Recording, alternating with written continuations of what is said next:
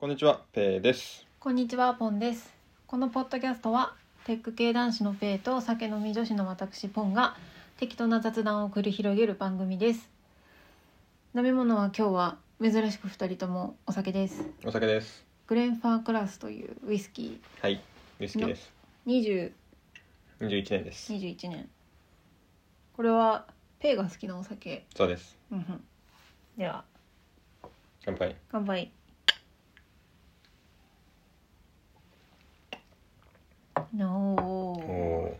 ー。まあ、ウイスキーにして飲みやすい方じゃなうん確かにウイスキーってもっとこうカーってくるもんねい。ああ、そうだよね。うんちょっと、なんか、いい意味で水っぽいなと思ってて。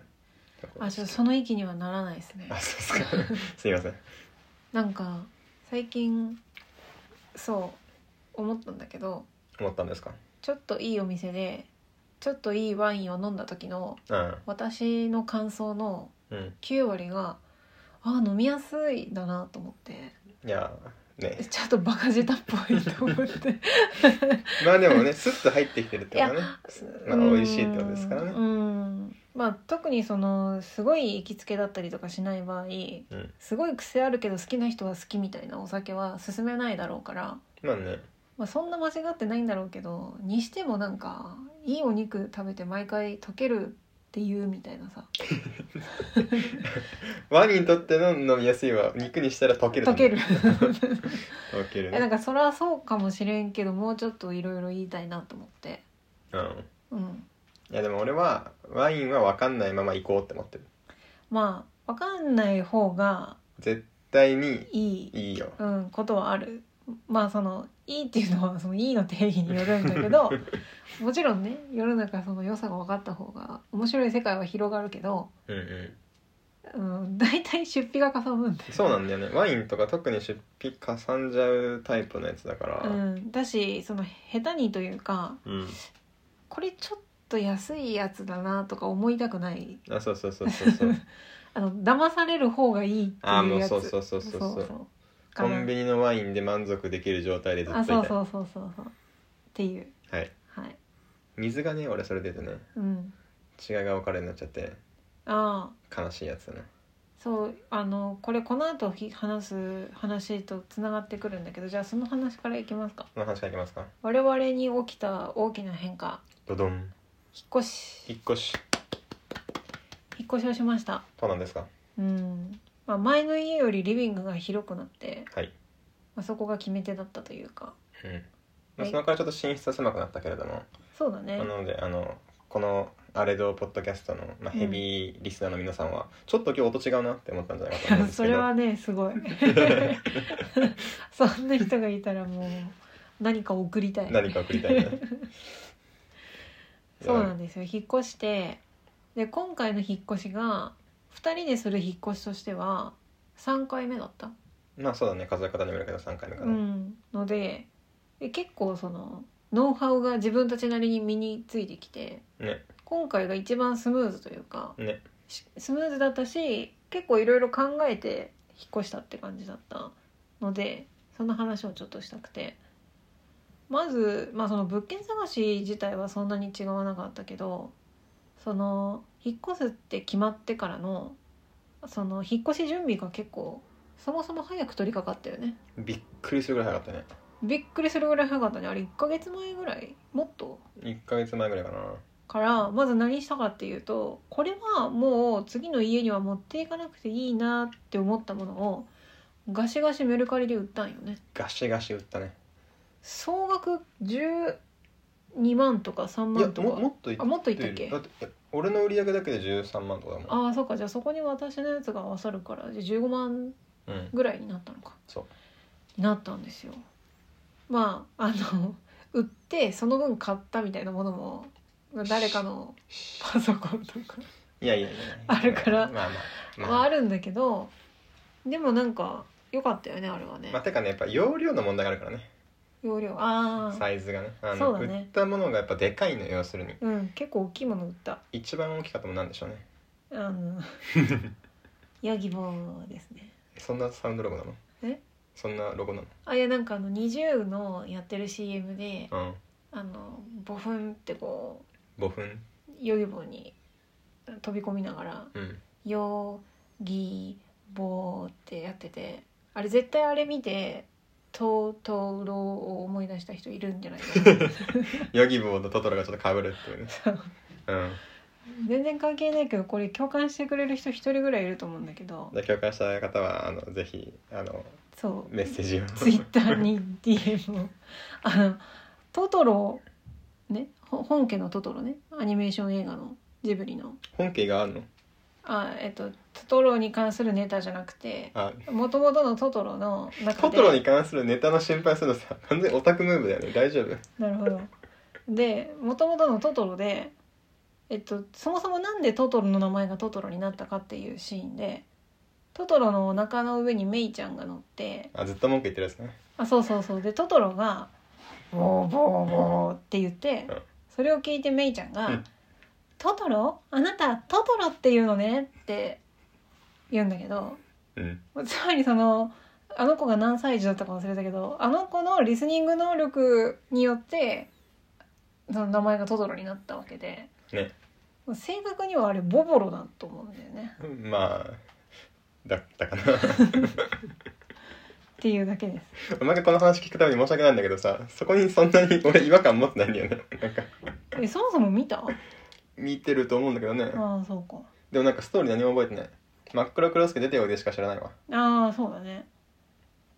確かに印象的なシーンが断片的にある映画かもしれないね確かにうんてトかトロと一緒に飛ぶとかジブリ映画っていうのはちょっといろいろまとめられちゃってて記憶がああなるなほんどかちゃんと考えたら区別できるんだけどふっとワンションに感じて、あこれは「千と千尋の神隠しか」とうか、んうんうんうもんう一瞬考えないとみたいなそれぐらいうのん小学校の頃にいっぱい見ててみぐらいのやつだから、うんうんうんうんなんかもうちょっとそのストーリー全体をさ作品に対してこう思い入れ持って愛するのって中学以降が多いもんねうんだから小学生には怖くないジブリってああそうかもいやなんかねそれで言うと「千と千尋の神隠し」は見ましたか見たはずうんなんかあれ私見た時も小学生とかじゃなかったから、うん普通に見たんだけど見ながらこれ子供怖くないってめっちゃ思ったでも怖かったという記憶だけはなんかあるああストーリーもよくだって覚えてないんだけどほら両親が確か豚になるよねあそうそうそうあれ怖いよね夜から始まるしね普通にねああそういう発想なるほどしかもなんか不穏な雰囲気でさなんか絶対落ちたらいかん落としたにはまっていくやん最初 にえみたいないやそうなんで結構怖いまあもののけ姫とかはさそもそもちょっと対象年齢高そうだからさ確かにねあれが怖いのはまあ狙い通りなんだろうけど、うん子供向けっぽいのも結構怖いよねいや怖いようん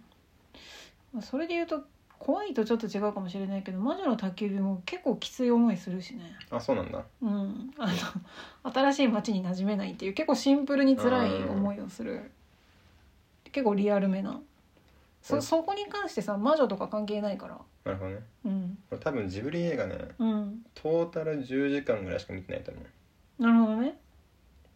まあ有名どころだけで言ってもあんまり計算はなさそうだね そうなんですよ。まあまあで引っ越しに話を戻すと汗やった。メルカリで、えっと、売るっていうことを早めに始めれて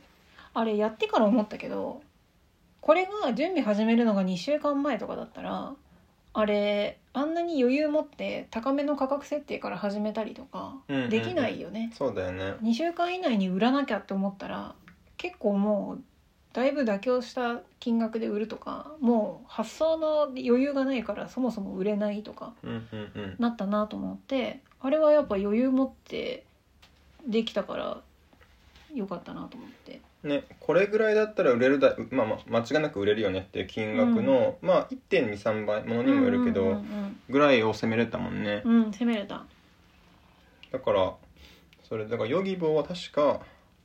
4万円で売ったのかなあいつね。かなで確か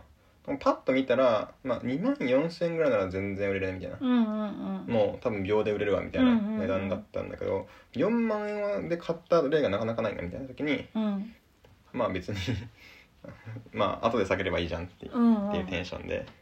だし結構その工夫して割と時間かけてさ、そもそもの商品きれいにしたりきれいに取ったりうんうんどういう書き方をすると説明欄にうんうんその売れやすいかとかできたからあれは結構時間に余裕があったからできたムーブだったねそうだね特に iMac がねあの大変だったよね大変だったマジであれ売れないかと思ったあ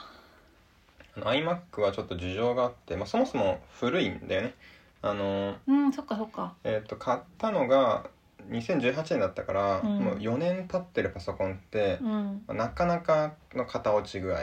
あそうだよねパソコンってそうだよねそうなんだよねでさらに、うんあのちょっと知らない人に想像が難しいかもしれないけど足がないタイプの iMac なんですよね、うんうんあのディスプレイアームとかでこう使うための iMac、うんうんちょっと高さ調整を細かくしたかったからそうしたんだけどうんうんうんんっていう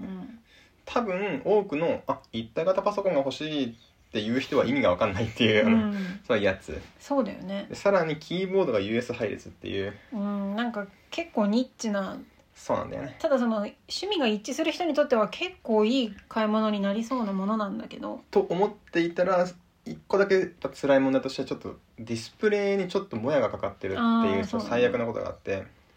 なんかこれって知り合いとかに譲るってなるとまあもやかかってるんだけどさ真っ白な画面にしてないとあんま気にならないんだよねとかって見せてあ確かにこれぐらいなら別にいいねみたいなうんノリで済みそうなのが知らない人向けにその箇所の写真と活字で説明するとなんかとんでもないねあの不良品みたいに見えちゃうっていう、ねなんかねあれはでもなんか後からそのなんていうのクレームじゃないけどうんうんその悪い評価につながるぐらいだったら正直に書いた方がいいなっていうもちのろんもでち、ろんまあ、正直に書いて、まあ、結果ちゃんと売れたしもう今回売ったのは全部ちゃんとあの良かったっていう取引評価で終わったから素晴らしいまあ良かったですねと。まあそのメルカリが長くなっちゃったけど引っ越し準備でできたことのいい これメルカリの話じゃなくて引っ越しの話あそうそう引っ越しの話なんだよねあと今回引っ越しが早めに準備始めれたおかげであんまり直前になって箱詰め作業とかをめちゃくちゃペースアップした感じはなかったよねてかさ前日に体調こ崩したじゃんうんうん崩した前日にいきなりこうポーンが倒れてあらーって思ってたけどまあ大体そ こまでで終わってたから、そうだね寝ときってなったけど、まあ、あいやいや全然あの休んでて俺がやっとくからっつって何もしなかったから ねかっこ悪いいやでもあされあ何のもしな時くてよめちくゃくちなゃいかっこよかっ たのに、何もしなくてよくない、まあ、それに越したことはないまあチェックとかねああね1個ぐらい段ボール詰めたけど、一うん1個ぐらい詰めた後に これもうあといらねえんじゃねえかなと思って だからあの結構テレビ周りのねあのいろんな機器とか PS5 とかうんうんスうイんッチとか AppleTV とかも結構早めに梱包とかしてたし梱包したうんいや本当にねなんか今までで一番焦んなくてよかった引っ越しだったねねで、まあ、早めに準備ができてで早めに準備ができたから今度新居の方に意識を持っていけてうんうん今までだったらそんなことなかったんだけどなんかおそらく YouTube とかインスタみたいな SNS 見れば世の中の熱心な人が新居に入居する前にやっておくといいことみたいなのまとめとるやろうと思って案の定めちゃくちゃまとまってたよね。ねうん、だからそれを見て買うべきもの買って例えばあのお風呂の防カビカビを防ぐ燻煙剤ってこうプシューって煙が出てくれてしばらくほったらかしにすると2ヶ月間ぐらいその防カビ効果が持続しますみたいなのやっとくといいよとか、まあ、それ系のことをいろいろやって、まあ、それは確かにあの家具とか入る前にやった方がいいなってことがいっぱいあったんであれはできてよかったね。ねうん、しかもなんか YouTube いっぱい見てたら結構みんな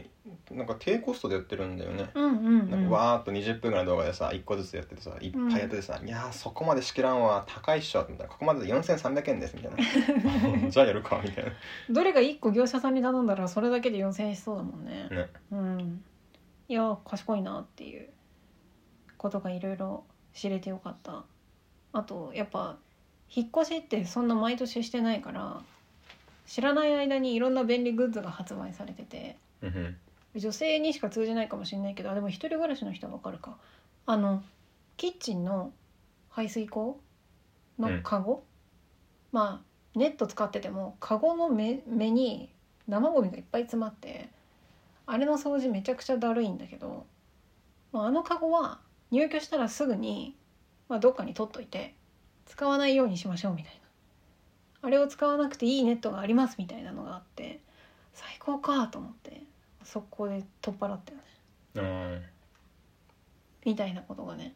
まあ、やっぱり自分で薬局ドラッグストア行ったとかぐらいじゃそういうリサーチってできないからね、なかなか興味ないなと思ったね例えばあの俺が感動したのは、うんあのキッチンのうんなんていうシンクの一番低い部分銀色の部分と、うんうんうんコンロのあるちょっと鉄の部分みたいなうんうんうんの隙間にテープ貼っとくと、あのゴミがたまんうんなういみんたいな、うんうん確かにと思ってうんね確かにだよねあれはすごくいいなと思ったうんで掃除楽になる系とかいっぱいあって面白かったねだからもうそれもうすごい勢いでポンが調べていくからこれ任せるわと思って、うん先に移動してもらってそうそう新居組が私で究極に旧居組そうだねあの引っ越し屋さんが来てうんっていう方をやってもらったんだけど引っ越し屋さんがさ段ボールを頑張って持ってってる中さどうしていいかずっと分かんないんだよね。 あれわかんないよわかんでもないいないわけにもいかないもん寝るねわけにもいかないし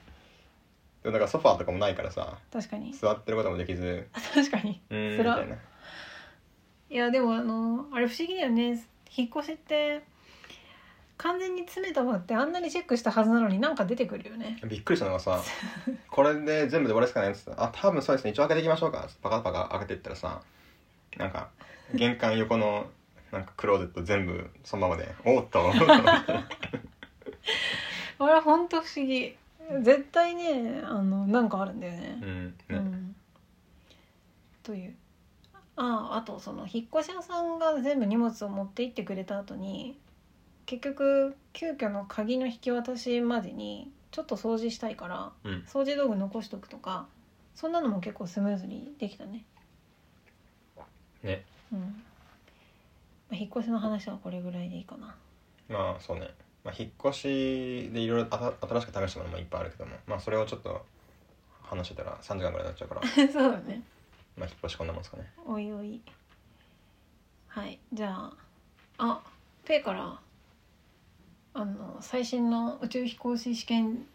状況報告なるほどなるほどか っこつけん な落ちた人そんなそんなテンションで話せんからすいませんえー、っとですねまあ全体のまあその全体から一応説明するとうんえっと2023年の、うんえっと、2月ぐらいかなうんに新しい宇宙飛行士が日本で選ばれますとあそのお尻というかうんうんうん最終が決まってるんだそうだねあの、うんここは決まっててうんうんで若干名の採用というふうに書いてあるなるほどただまあ例年のその感じから予想すると、うんまあ、おそらく2名か3名いやそうだよねなのでこれが13年ぶりの募集なんですよそれすごいよねというのがありまして、あえっとそこに、まあ、大きく数えて、え4ステップ、うんうんうんえーで細かく数えると6ステップぐらい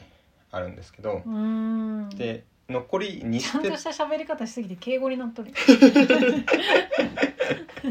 いいけど、じゃああと、ね、残り2ステップあるんだけど、うん、で、まあ、残りの2ステップ、えーうんうんっていうところまで絞られたうんうんうんところでございますうん、残り2ステップ20試験と30試験だね逆に言うと今まで通過しましたよっていうお知らせは何回受け取ってるえっと1234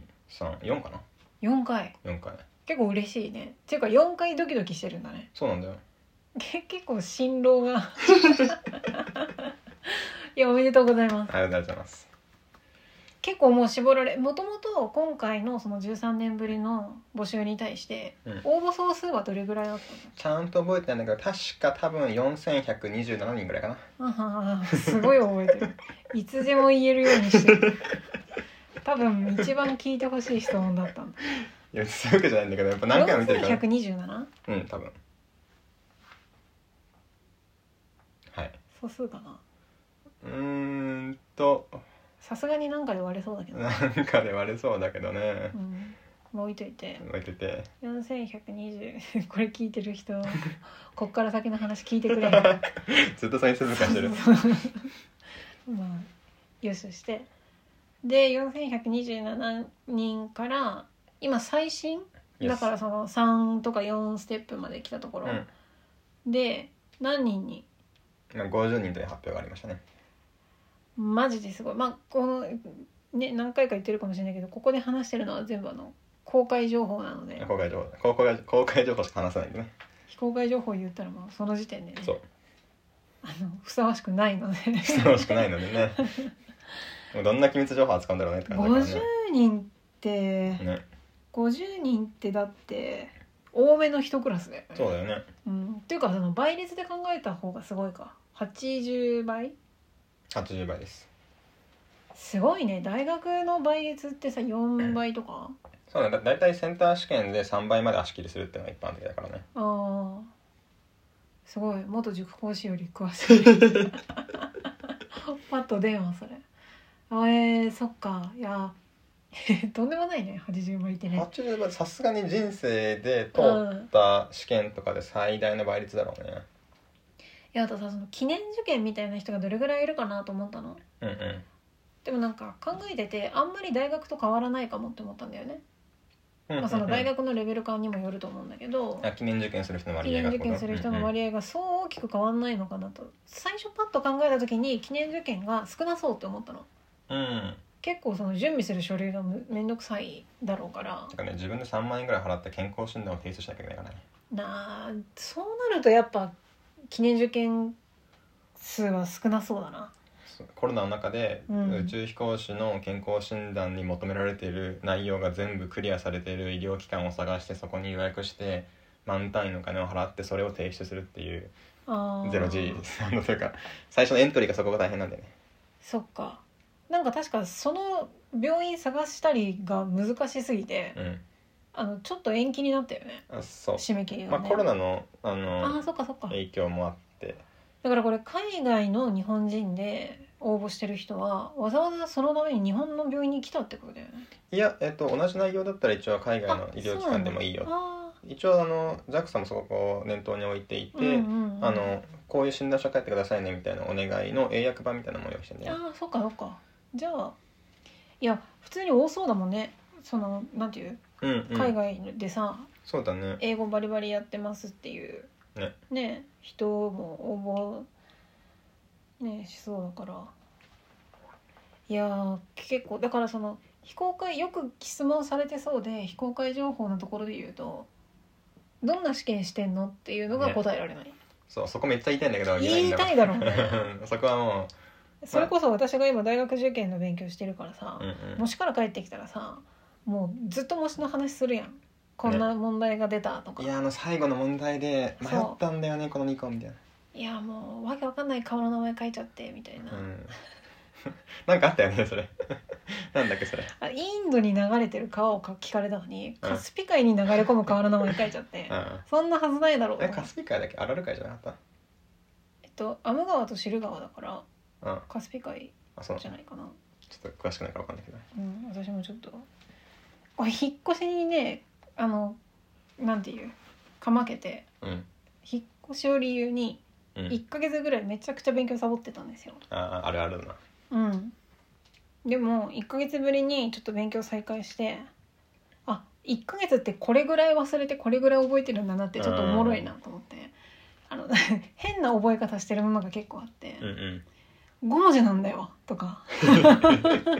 なんか間行あったわとか あねそうそうそうでもやっぱその何かしらのその引っかかりはあるから、うんうんやっぱゼロにはならないけどちゃんと忘れるなっていうのと、なんかそのこの単語は結構当たり前レベルでしょっていうのとこの単語は結構むずいよねっていうのはやっぱ記憶にとって関係ないんだなっていうのはすごくうんうんなんかめちゃくちゃ当たり前レベルのローマの皇帝の名前忘れてんのに結構ニッチなところを覚えてたりとかして怖いなと思ってあなんかこう歴史素人みたいな状態になっちゃうのがテオドシウス帝忘れてて。ーテオドシウス帝はマジで覚えてるあロー分割した人ローマをいやえっと東西が別れる直前の最後のうん工程なんだけど、えっと、分けたのはディオクレティアヌス帝かなあなるほどねなんだけどうんいたねそんな人って ないやこれ結局ねその大学受験で世界史使う人としては、ね、ありえないと思うんだよね、うだからちょっとあこんなことになるんやっていうのはあの現役生とかその切羽詰まった受験生じゃないから笑えるけど1ヶ月サボるってやっぱこういうことだなと思って俺も宇宙飛行士の試験のためにさ、うんうんめちゃめちゃいっぱい詰め込んだんだうんけど、もうんうんう何も覚えてない、でもさ何も覚えてないんだけど、 うん、ちょっと覚えてんだよね、まあねうんそこがやっぱ勉強のおもろいとこなんだ実際俺世界史やってなかったからあの高校とかで、あまあ、ちょちょっとやってたんだけどかなりさらっとしかやってなかったかうら、んうんうんあのね、こうローマが東西に分割されたみたいな歴史は全然知らなかったね、うんうんうんうんその辺とかは結構、まあ、勉強して「へえ」ってなったなみたいなはいはいはいはいあと年号の感覚がつかんだかな古代ローマがなんかマジであなんか紀元前2000年の話なのか、ーあーそうだ紀よ元後ね1000年の話かとかもう全然知らなかったから、わかるそこら辺があまあ大体うんあの辺かみたいな、まあ、ちょっとやっぱその他の勉強を始めるなんだろう足がかりにはすごくなりやすいのかなってそうだよねやっぱあのなんか世界史でねなんか中国史めっちゃいっぱいやったんだよねへえだからそのまあ中国の王朝の順番とかはなんかなぜかうんうんうん、まああのんなんか歌もあるしねあれで、あるねアルプス一万尺のやつうね、ん、とかで覚えてたのもあって、まあ、そこで、まあ、なんとかより後のはずかとかうん、うんなったりして、まあ、だからねやっぱ教育でねちょちょっとは覚えてるなっていうのがね初めて聞いたわけじゃないっていうのは結構やっぱいいなってうん思う、ね、どうでもいいんだけどさ、うんあの中国の王朝並べ歌うん覚え歌みたいなやつうんあれ絶対考える人にとってジレンマなのがうん南北朝が 扱いづらいっていうあかあどっちかしか言えんから、はいはいはいはいうん、 ああど南北朝のこうどっちも片方だけを言うことになるんでうんうんうんうんそうだよねと思いながらなんか言語は線形って話もでしたね「おう」というのその言語っていうのは音素をうんはリニアに並べたもので構成されるとあ、はなんかすごく当たり前なこと言言ってるんだけどそのこんな風にこう南北朝みたいに分割したものを同時に喋っていくことができないってあ、はいいう性はい質はいをはいなんか指摘した人がいたらしくあだから指数関数的なあれはないああいやって指こ数と関数的なっていうよりまあ分岐しないってことねこう「あーあいうえお」って言った後に書きくけこと差しすせそを同時に言ったりはしないっていうねうん絶対にその本当は二次元的な広がりっていうのを話したかったとしてもああそういうことかその一個ずつあそ潰れしてリいくニしかアなっいて言い方になるんだまあちょっと数学屋さんからするとじゃあリニアって言われると困るかもしれないけどなるほどなるほど、まあ、でも確かにそのあめちゃくちゃ当たり前っぽいけど同時にそう一個の情報しかそう出せない、一個の音しか出せない、うんまあ、一応なんか世界中の言語をそのずずっと見ていくとり一応例外もあるらしいんだけどね めっちゃ面白そう同時に2個のことを言ってるっぽいな、でも実際あのあのボイスパーカッションとかでさあの、うん花で歌いながら音出すとかできてるいじゃんやダブルボイスねあれすごいよねまああれが、まあ、あれあれをやる文化だったら多分もうできちゃうんだよね確かに確かにあれってどうしてもさやっぱ片方はメロディーなんだけど片方がその打楽器っぽいやつになるからうん片方はモールス信号っぽいやつでうん みたいなことはできるかもしれないねねなんかそれ系の話はちょっとすげえと思ったけど吹奏楽でさうんこう無限に息を吐き続けるって技術があるの知ってるあ途中吐きながら吸うっていうあそうそうそうそうそう、んんんあれ初めて聞いた時に嘘やろってでもめちゃくちゃ練習したよちっちゃい時あそうなんだ う、ん、だってむ最強やん最強なんだけどいやなんか歌い続けられると思ってうんあ歌でもできんのあだからその息を吸いながら歌うっていうことはやっててあそういうちことっちゃいか時に俺が聞いたやつはあのこのか管楽器まあ笛ってね、あうん、うん、であの口に含んだ息を舌で押してる間に吸うっていうすげえすごい っていうのをやると無限にいけるっていう いやそれを聞いた後で私のちっちゃい時のトライはちょっとダサ いなちょっと先に言っとかないとと思って しかもねだいぶ不評だった親に あちょっとキモいみたいーあなるほ どねななんか想像できると思うんだけどうん「時には誰か」みたいな吸ってる時の歌声って結構怖いかや らばいねそう成り立たないでもこれめちゃくちゃ上手になったらいいやんねと思ってこの人息継ぎしてないってうん人を驚かせられるなと思ったんだけど、うん、うんなんかそういうねなんか短期間だけやって失敗したトライがいろいろあってまあまあトライはいいことですよなんかピアノをね私あのエレクトーンの存在知らなくてエレクトーンって足使うやつねそうそう足元にも鍵盤があるっていうあれ鍵盤なんだペダルがいっぱいあるんじゃなくて ああまあ形状はペダルなんだけ どそうそうそうそうなんかそのあのピアノいいつも出てる3つのペダルみたいの拡張機能とかじゃなくってメロディーがうんメ出ロるんデだィーになってあるそうなだかんらあれはその足右足右足左足でその右手と左手みたいな感じであれはあれで鍵盤を弾いてるのでめっちゃ体感いりそうだからあそうだね確かに2人分ぐらいの連弾を1人でやるみたいなことができるんだよね。へえであれは結構ひピアノ弾いてる人はだから私はエレクトーン知らなかったけどん自然とやりたくなることなんだよね。あそうなんだそうだからその両手で曲を弾いてる時にベースを弾く手がないうんだから和音をすごい頑張って弾くっていう練習にはなるんだけどそういうことも試みるけど単純に私の左足は暇してるのでうん左足でベースを弾か弾ければいいんだけどなと思ってエクソシストみたいな感じで左足で普通にピアノの鍵盤を弾いてたんだよねあ 左足でピアノの鍵盤を弾くの弾いてたんだけど、うん辛すぎて体勢が。うんあとあんま機敏にやっぱ動かないほとんど親指一本打法になっちゃうからうんだからエレクトーン見た時にあ一本打法でいいんだと思ってああなるほどねだからあれを見エレクトーン初めて見た時にシンセサイザーみたいなものを足元に置けばよかったんだってすごい思ったあそっちなんだそっかと思ってなるほどねでこんなちゃんとした楽器にもうなってたんだと思ってうんうんなんか人に言わなくてよかったなって 今言ってるけどね時効かなってはいうち飛行士よかったうち行こうって話かうんでもどうなんですかやっぱこう50人とかに残っちゃうとうん結構そわそわするんじゃないのそわそわするよねあのペイをリアルで知ってる人はわかると思うんですけどペイってこういう時にあのなった後の仕事のこととかはあんま考えないんですよ。なった時のインタビューとかをすごい考えるんだよ ね多分。ね、うんねでしょもう考えてるよ他になんかなった時のために今から考えてることあるツイッターの ID どうしようかなって考えてる ほら、こういうことばっか考えるんですよやっ。ぱあの日本人宇宙飛行士もそうだけど海外の宇宙飛行士の人もうん、大体アストロってプレフィックスに入ってるんだよね、へえ。まあ、大体やっぱ宇宙飛行士用に作ったアカウントの人がめちゃめちゃ多いなあ。まあまあ、日本そうだよね。日本人に限って言うと前回選ばれたのって2008年9年とかなので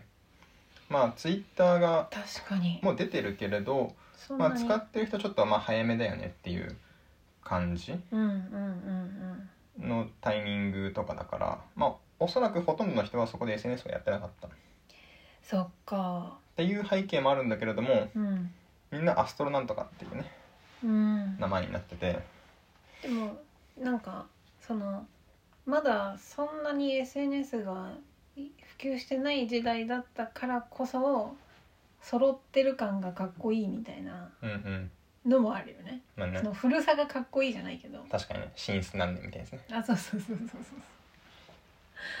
そうへえの継続かなまあと思っててそっか それを考えてるのねあそうそうそうそうアストロに行くかそうどうするかみたいなそうあアのカウントを作り直したとかっていう、いやそこでちょっとアストロに行かないとうん、まあちょっと気にしすぎかもしれないけどちょっと尖ったやつというか、うん、だから実実際問題ねいろんな問題として、うんその宇宙飛行士の公式アカウントになってしまったら、うん、その人がフォローしてる人っていうのが誰かっていう情報も多少なんていうかみんな気になる情報になっちゃうわけですけど、そうだよね、うん、高校の頃の友達とかがいっぱいフォローされてるのってどうなんだろうねみたいな確かにね確かに確かにだからまあ一応職業柄今ソフトウェアエンジニアとしては、まあ、そのプライベートみたいなものと仕事っていうのはあんまり分けないスタイルの人がすごく多いんだよね。うーんまあ、その新しい、まあ、自分でライブラリ作ったよみたいな時にも、まあ、自分の名前で出して特にその、まあ、所属先とか仕事とプライベートでそこで分けない、まあ、結構遊びでプログラミングあそっしかちゃう延長で仕事してるっていう人も多いので。うんそっかそっかなるほどっていう人が多いから今はまあ例えばその会社に関する会社でやった仕事内容の発表をする時とかも自分の名義で発表することが多いんだよねなるほどねだからそうあね自分の名義で発表することが多いというのは会社名じゃなくてってことあ一応会社会社のスライドのテンプレートとか使いつつうんなんだけどあのスピーカーデックっていうサイトがあるんだけどまあ、うんそのパワーポイントをまあ僕はキーノート使うんだけど、まあああいうスライドショーを共有する専あーある門のねうんうんうんまあ、YouTube みたいなそういうやつがあうるんんだけうんど、うんうんそういうところとかは例えば会社名の下でなんだろう会社名のなんかユーザーの下にその出すんじゃなくって個人の自分が持ってるあーアカウントの中そういうで出してあーなんかこう個人活動っぽいんだねあそうそうそうそうだからあの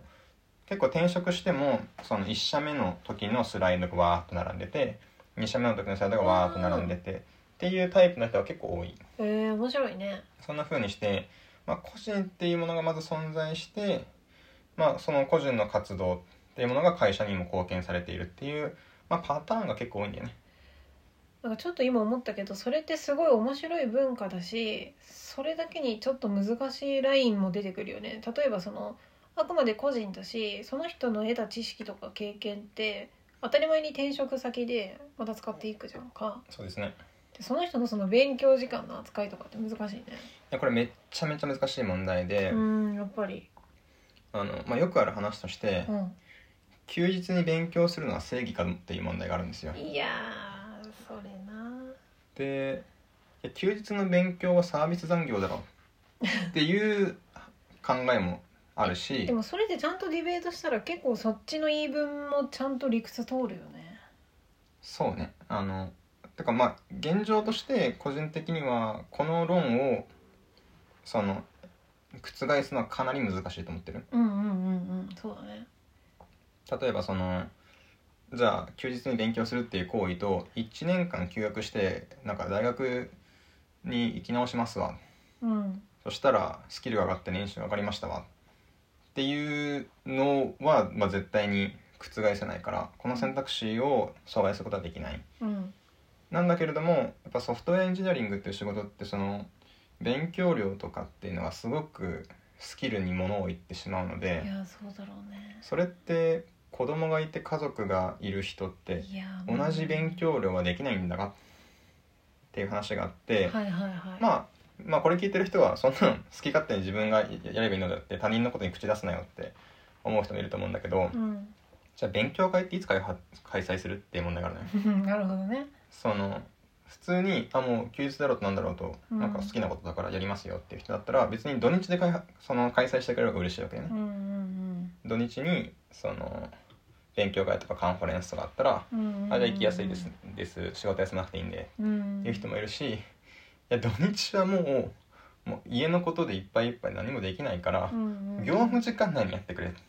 っていう人もいるわけよね、要するに火曜日の昼3時からやってほしいっていう人もいるわけですよ。そうだよねだからこれでどっちであるべきかっていうのは、まあ、結構個人が好き勝手にすればいいじゃないとはちょっと言い切れないというねそうだねとなこんろからかですよね。結構さ私たちはさまだその自分の時間が自由に作れる家庭環境だったりとかだからまあね個人の好きにっていう意見がこういう状態だと出やすいかもしれないけど確かに子供がいるとかねうんうんうん例えば同居している親がいるとかねそうなんだよねうん難しい状況はいくらでもありそうだね。で実際にそのじゃあその従業員側が、まあ、言ってみれば労働者側が、うん、まあ、過度に仕事のことをやりすぎないっうんうんうんていうことを国が守ってる例は実際あるわけですよ最低賃金とかね。うんでなんかだから必ずしもみんながいや個人の自由で好き勝手にやればいいじゃないっうんていうのも正しいとは言い切れないというねいやこれはね本当難しいと思難うしいです結構いろんな仕事でこれってありえるんだと思ってうんうん例えばだけどその料理人がさうん修行としてさいろんなもの食べに行くのは経費で落ちるかとかさ、ああそうだねうん、あ確とかに私がの知り合いで営業の人がいて結局営業が着てるものってそのまま営業成績に現れるとうんうんでスーツは経費で落としてくれって言った人がいてうんうんその人は通らなかったらしいんだけどまあスーツに関しては基礎工場があるはずだか あら なるほどなるほどそこからやるべきって話うがーあるけどんなるほどそうなのか基礎工場基礎工場基礎工場とは基礎控除とはまあ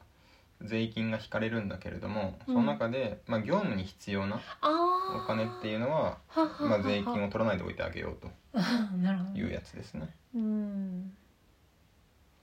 税金を取らないであげようまあだから出してあげるわけじゃないけどあそうそう税まあ金は取らないよぐらいのそうまああなたの収入のうちこれぐらいのお金っていうのはあなたが仕事をするために必要なお金なので、うんそこはもう、まあ、言ってみれば経費になっている、まあ、自動的に経費にしてあげてるんですよね。なるほどなるほどまああと私がもともと塾講師だったんだけど、結構同じ話があってその受験指導をさ、うん満足にやろうと思えば思うほどやっぱ過去問研究とか、はいはいまあ、そもそものその受験情報研はい。究とかいっぱいいるんだけどあの何も考えずに仕事してるとそういうこと以外の雑務で仕事って終わる仕事時間終わっちゃうんうん、だよね。そうだよね。でその私は最初何も考えずにいやどこの塾に行ってもそのある大学の過去問をね25年分全部解いたみたいなのって強みになるんだし実際それで自信持って指導ができて信頼勝ち取れてとかっていうのはちゃんと自分のその昇進だったりとかさ仕事の評価につながるから勝手にすることでしょ業務時間内ですることじゃないでしょって思ってたけどまあ、いろいろ考えてたらいや結構そんな簡単な話じゃないなとそうなんだよね。思ってただどどんなにその仕事内でそういうことをする時間を作ってあげたとしてももうなんか趣味だからみたいな感じで本当にその苦じゃなくいつもそういうものをリサーチしたりうんやってる人には、まあ、どっかでやっぱ勝てないっていうのはそれはそれでしょうがない部分もあるうんと、思って、それをずるいっていうのはそれはそれでさ違うというか。そうだよね。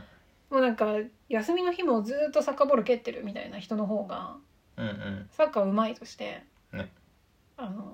サッカーの練習の時間は仕事で作ってあげてるのがそれ以外で差がつかないようにサッカーすんなとはならないわけじゃん。うんうんだしもっと言えば就職する前の練習とか勉強とかの時間っていうのは勤務時間に入ってないけどうん。まあ確かにね。それのおかげでお給料がもらえたり上がったりしてるところはあるわけでそこ遡ってじゃあ給料出るのかって言ったらそんなことはないわけで、そうなんですよね。うん、なんか考えれば考えるほど難しいけどちょっとずるいまとめになるけど、まあ、あの白黒つけずに考え続けることが大事なタイプのテーマかなとは。そうだね。まあ、あと一つだけ、まあ、ダメだなっていうことをするとしたら、うんうん、み皆さん業務時間外で20過去問25年分解かれてますのでで要求するのはまあダメだよね。あみんなやってるからみたいなねあそうそうそうそう今までの人はやってきたよみたいな、そね、うそうそうそうそたれはだ良くないね。おそらく多く多くの人がそれをずるいって捉えてる人は実はあんまり多くなくてうんうんうんただみんながそれをやるとスタンダードがそれになってああそうだね自分にもそれを要求されるうんその言ってみれば例えばだけどそのまあのまあ、よくある議論として駆け出しのねクリエイターの人、まあ、カメラマンとかさデザイナーとか、それこそエンジニアもそうなんだけどが無償で仕事を受けますよっていうのがすごい横行してしまうと、こういった簡単な仕事はじゃあ無償でお願いできるんだってなると、うんそれでご飯食べてる人がそそうのだねまあ、そこの全体の単価っていうのの、うんが下がってしまうので、うんうんうんなんで個別の話っていうのと全体でどどうなっていくかって話が、まあ、いい一個別の話なので、うんそうだねまあ、そこを区別して考えるってことは結構大事かなと。確かにだしその、まあ、やっぱり特に使用者側の人っていうのが、まあ、それを要求するっていうのは、まあ、良くないとということはまあ一つ明確な僕の意見かな。いや難しかったんだよななんかエンジニアよりある意味難しいかもしれなくてうんうんエンジニアの人っていやこれ知らないと仕事できないじゃんっていうレベルの人はそもそもあんまり採用されないのかなって勝手に思っていてうんうんそのやる気はあるんで今からプログラミングの勉強しますみたいなうんうん人をじゃあ勤務時間内で勉強すればいいから採用とはあんまりならないんじゃないかなと思っていてただそうんうんの新しいこととかその人が今までやってこなかった言語の勉強とかはあるのかもしれないけど受験業界は結構それあると思っててうんうんいい大学出てて学ぶ意思があるって言って就職してきたんだけど実はその人は推薦で大学に行っていて普通の大学入試問題はあんま見たことがないみたいなとかあの自分の受験からだいぶ時間が経ってるみたいなうんうん時にそのどうやっても勤務時間内にその受験問題をさ1回の試験って1時間とか2時間かかるから解くっていうのはできなくてうんうんかといって全部家でやってこいもなんかちょっと違うってなった時にめちゃくちゃ難しかったよね。うんそうだよねじゃあその人はその一人前っぽくなるまで勉強するのが仕事なんでその人の事務仕事はみんなで代わりにやろうっていうのも周りの人もやりたい勉強はあるよっていう うんうんえじゃあいっぱい勉強して入ってきた人がそれは損するのかとかさいろいろ難しいなと思って答えは、うん、出せなかったね。うんまあ理想論で言うとねその研修してる時にも給料が出てうんうんうん、ただし実務のとこの方がより高いですよあーっていうのがまあ一応理想ではあるけれどもまあそこにコストを払える会社ってそうだね多くないしそうだね、その給料に段をつけようとしたうら、ん、まあまあ研修期間でも十分なお給料だし、うんでも研修が終わったらぐっと上がるとは多分ならなくて、研修時代はマジできついカツカツでまあ終わったらまあそれなりのっうんてなっちゃうケースが多いだろうからいやいこれや本当難しい問題だね。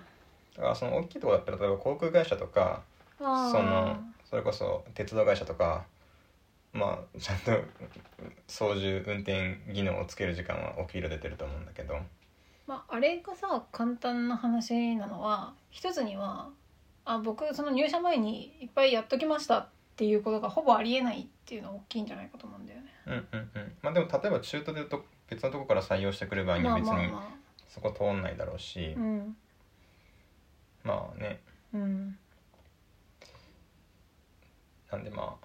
あ難しいですよっていうまあ、同業の中途採用はねこの話に関してはうん結構例外になるんじゃないかと思うんだけどうん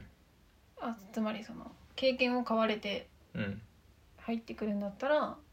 まあ、ある程度もう勉強してんだろうなっていうなんか難しいですねその点宇宙飛行士は訓練の間ちゃんとお給料出ますからね時間外 に操縦しててずるいみたいなことはないうんまあでも実際でも宇宙飛行士になったら時間外でも普通にうん勉強とかする方が絶対男だからねってのは思ってて結局宇宙飛行士になった後もミッションにアサインしてもらえるかっていうのはまた別のめちゃめちゃ難しい話になるわけですよそうだよね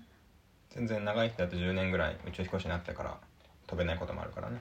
スーパーライセンス取っても F- F1 のドライバーになれるかは別ああそうそうそうままさにそうで宇宙飛行士の候補者選抜試験というのも頑張って突破しようとしてるんだけどうん突破しても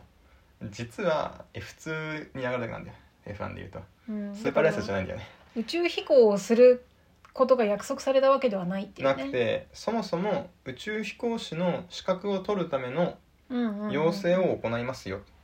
までなんだよね、うんまあ、一応日本の場合はもうすごく採用する人が少ないから、うんこれまで宇宙飛行士 JAXA の宇宙飛行士として採用されて宇宙飛行士の資格を取れなかった人はゼロなゼロなんだけど、すごいなんだけどうん資格が取れるかはまだその不確定だし一応ねなるほどねまあちゃんとやってれば、まあ、大学の卒業ぐらいの難易度だと思ってるんだけどねそ のなんていうかまあ難易度っていうかそのその後その後めっちゃ厳しいっていうよりはまうあんちゃんとこなしていけば、まあその見えるでしょ未来がと思ってるけど、っていうてことところと、うんさらにその後にミッションがあるかどうかってまた別問題どうんうんそうだよなんねだよねあそっかそっかいやだーから宇宙飛行士候補者選抜試験としてはあと2ステップだけど宇宙に行くまでにはさらにあと2ステップ大きくあると、うんしかも当たり前だけどその後にステップってさ、うん宇宙飛行士の試験突破した人たちの中でのだもんねあそうそうそうそうそうそ うそういう意味で難易度は当然上がるよね同じ高いっすよいやーでも夢のある話だ今ねだからまあ2名か3名採用されたとしたらう、んまあ、平均だって2.5人だとするとはんはん今俺ねランダムセレクトだったら5%ぐらいなんだよ確率ああそうなんだつまり50人の中から2.5人なわけだから100人中5人なわけだよね確かにだから確かにここからはもう分かんないからダーツでって言われたら5%、まだちょっとダーツじゃない方がいいな そうねうんけ、どどうだろうねまだちゃんとその次の試験の内容知らないけど次の試験の内容に向けてうん準備する方がまあね5%のダーツよりはいいと信じてるけどいいね気がするなでもダーツでも5%って思ったら結構遅くないそうだね5%って結構すごいよねねうんだって5%の確率であなた死にますよってめっちゃ怖いでしょっていうかダーツの実際のあの競技としてのダーツのうん的って20分割だっけあれあの20分割かなあじゃあ、あれ投げて20に当たるぐらいの確率うよ、ん、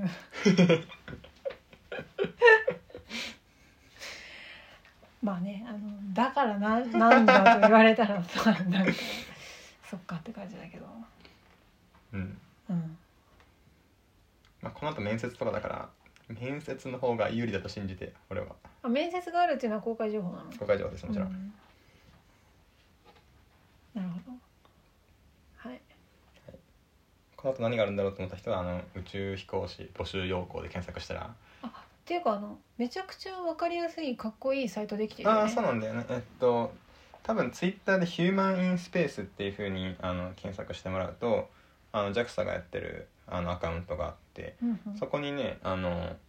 ちょっとめちゃめちゃかっこいいグラフとか出てて何人が応募してみたいな今回の選抜に関するサイトだよねそうそうそうだから実はそこにね英語の問題の形式とかも載ってんだよね実はあそうなんだそうなんですよだからこれ絶対言っちゃダメだなとかうん思ってたんだけど、あ乗っとるやんけと思って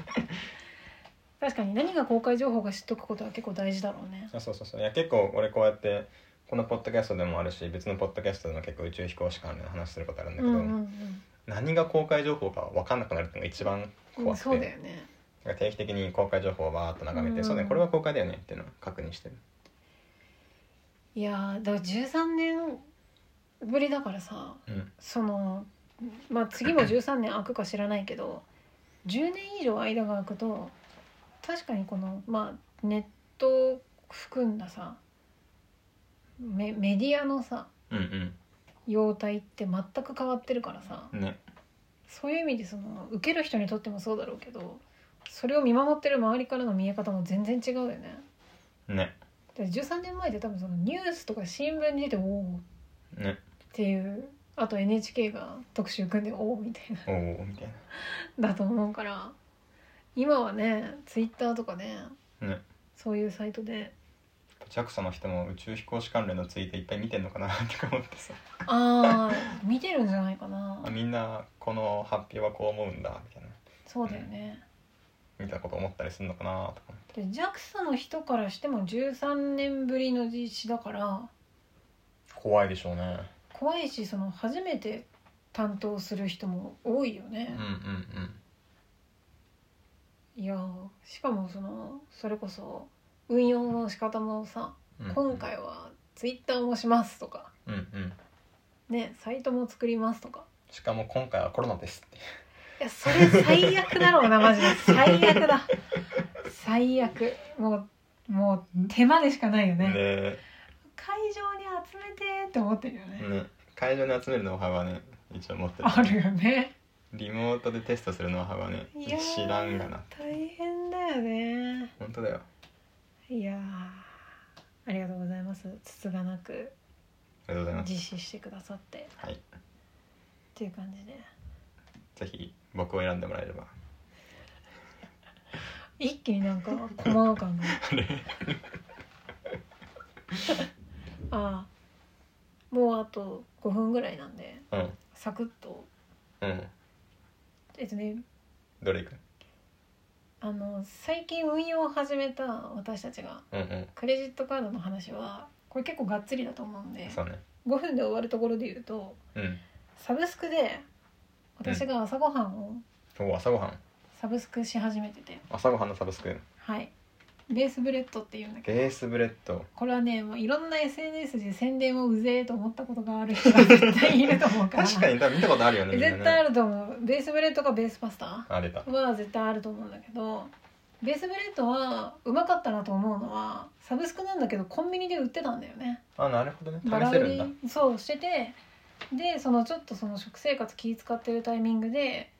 そのタンパク質の高いサラダチキンと食物繊維の多いヨーグルトととかするぐらいならこれ買えば楽やんけと思ってベースブレッド買って食べて、まあ、味もめっちゃ美味しいってわけじゃないけど全然いいいける味だなと思ってただ高いと。ねそしたらもうそのサブスクにすれば安いですよルートにはまってハマって箱できて箱できてまあ朝起きて何も考えずにベースブレッドのプレーンとチョコを食べれば400ちょいのカロリーが取れてタンパク質が結構25とか取れて、まあ、いろんなビタミンとかカルシウムとか鉄分とか葉酸とかいろいろ取れていいと思っていい何よりそのフルーツグラノーラとかもいいんだけどその牛乳っていう賞味期限の短いもそうなんだよのをな準備し続けなきゃいけないじゃん。そうなんですよあれねだからそれと比べると結構楽でうんうんそういうのがないとにかくあれが月に1回来ればあとは個包装だからペリペリ破いて毎朝焼いて食べればいいというこれはねなんか人に勧めるには結構そのこれが心地よいかどうかは好み分かれるかなと思いつつ、まあ、やってよかったっていう人が一人いますよっていう。うんうん宣伝だけ見てるとさただただうざいパンだと思うから 分かったみたいなうんちょっと勇気いるもんねお値段がねそまとめ買いでもこのお値段かってやっぱちょっとういやそうなんだよね安くはないんだよねグッと思ってしまうけどまあやってしまえばね、うんまあ、楽なんでそうね楽健康を楽にという健康を楽にベースブレ ッドちょっと密感っぽかった ねはいというあのベースブレッド2ヶ月ぐらい3ヶ月かああとその定期便をうん続けた結果知らない間にベースブレッドのポイントが溜まってて、あそうなるんやずっと欲しかった段ボールカッターを景品でもらいましたい段ボールカッターとかそんな使うタイミング多くないよね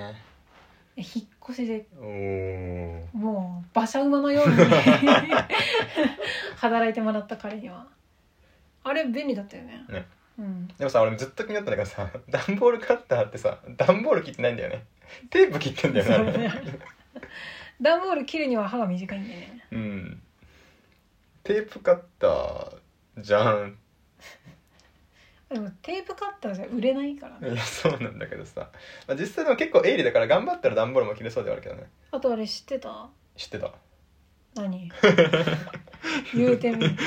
とねえっとね多分知らないから言うとおう